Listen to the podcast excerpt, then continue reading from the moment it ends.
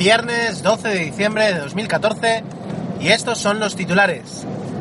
Mali se declara país libre de ébola y se encuentra una cápsula del tiempo de 1795. El primer titular eh, es una, desde luego, una buena noticia. Eh, también es verdad que Mali solo ha contabilizado 8 casos de ébola, eh, siendo Guinea el país que más ha sufrido por esta enfermedad. Leía que ya se han cumplido 42 días desde el tratamiento de un último afectado que sobrevivió en Mali a la enfermedad y que por tanto eh, se une a, la lista de países que han registrado ébola eh, dentro de su territorio, como España, y que ah, pasados 42 días, que es el doble del periodo de incubación sin que se tenga ninguna otra noticia de un caso eh, de un paciente sospechoso, queda declarado libre de ébola. Las autoridades dicen que mantienen la alerta de personas que viajen desde la vecina Guinea a, Mali, pero es, una buena noticia en ese, en ese aspecto. Leía también eh, cifras, eh, no sé exactamente de dónde salen, pero asombran un poco.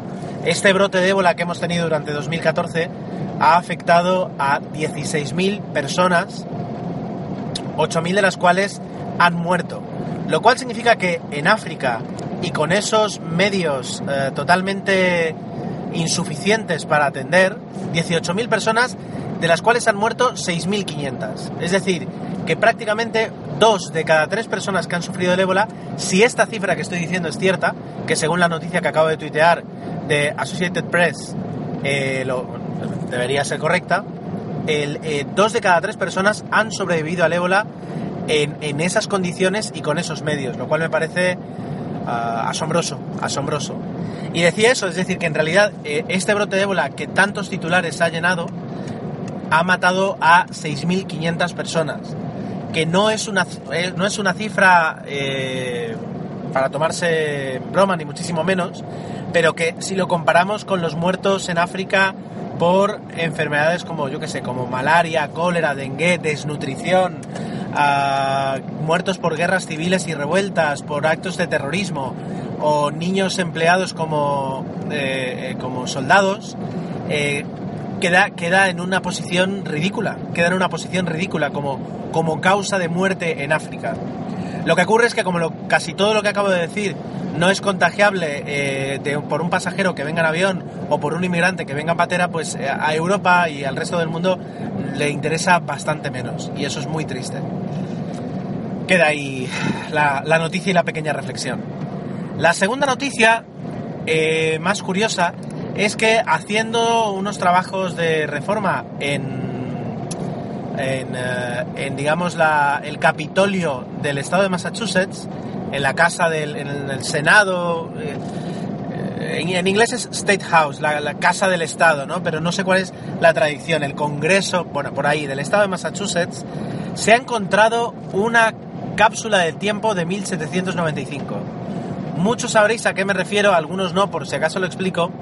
Una cápsula temporal, de una, cápsula del tiempo, que es, es, algo que incluso podríamos hacer nosotros, es coger una caja eh, en, este, en, aquella época pues de madera, ahora bien podríamos utilizar un tupper grande de plástico y colocar dentro objetos significativos del año en el que se en el que lo estamos poniendo. Es decir pues algún billete de euro una llave USB con decenas de películas y, libros una postal, eh, un periódico que refleje las noticias actuales, una carta describiendo por qué lo hacemos, es decir, objetos relevantes de nuestro momento. Y eso se cierra se preserva bien del paso del tiempo y se coloca en algún sitio. A veces en sitios conocidos ah, o a veces, como ha pasado aquí, escondidos sin, y, que han pasado pues eh, siglos hasta que se ha encontrado. Aunque ahora que pienso también puede que en ese momento se colocara en un sitio conocido y vete tú a saber si algo que mm, contamos a toda nuestra familia y amigos de decir no os olvidéis nunca que he colocado una cápsula temporal aquí para que vuestros nietos la desentierren, pues quién sabe si esa información se pierde en el camino y termina abriéndose 300 años después cuando, cuando por casualidad alguien llega a ella, ¿no? Pues eso es lo que se ha encontrado eh, y es muy interesante. También se cree que, ahora lo diré, eh, quien la puso ahí fue Scott Adams, Samuel Adams, perdón, Samuel Adams, que fue un ah, revolucionario eh, en los tiempos de la, de la independencia de Estados Unidos y todavía no han abierto la caja, la van a someter a rayos X para saber qué contiene. Se cree que contiene algunas monedas. Eso no lo entiendo, porque dicen que la, la, cápsula la van, a, la van a pasar por rayos X para saber qué es lo que tienen, pero por otra parte dice que se cree que tiene eh, en su interior monedas, un periódico, algunos documentos y un trozo de metal de un industrial metalúrgico, digamos, que fue un héroe por avisar que venían los, eh, los ejércitos ingleses eh, a la ciudad. ¿Cómo sabes que está todo eso sin abrirlo y sin pasarlo por rayos X? Eso es lo que no me, lo que no me cuadra de la noticia. Pero bueno, la he tuiteado también en, en mi cuenta de Twitter, en arroba ger7, y ahí la tenéis por si alguien quiere, quiere echarle un vistazo más. También hay un vídeo que la verdad es que no me ha dado tiempo de ver. Y ahí está, dos noticias buenas en ese aspecto que, terminan una semana. Esta es la primera semana del podcast de MA19, Noticias Internacionales. Eh, después de cinco debo decir que todavía me quedan cosas que aprender, que creo que por ejemplo hoy he estado más suelto que otros días, pero que bueno, todavía tengo que, mejorar. Y, aquellos que me, habéis, que me habéis escuchado, que ya empieza a haber un número un, número bonito de, descargas, pues os lo agradezco, os agradezco la fe. Eh, pronto estará disponible en iTunes y con todas las comodidades, a ver si este fin de me da tiempo a, hacerlo.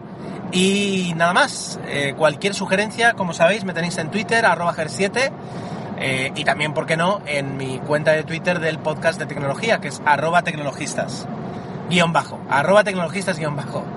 Así que nada más, tened muy buen sábado, muy buen domingo y el lunes por la tarde, sobre las siete y media, nos encontramos otra vez aquí. Adiós.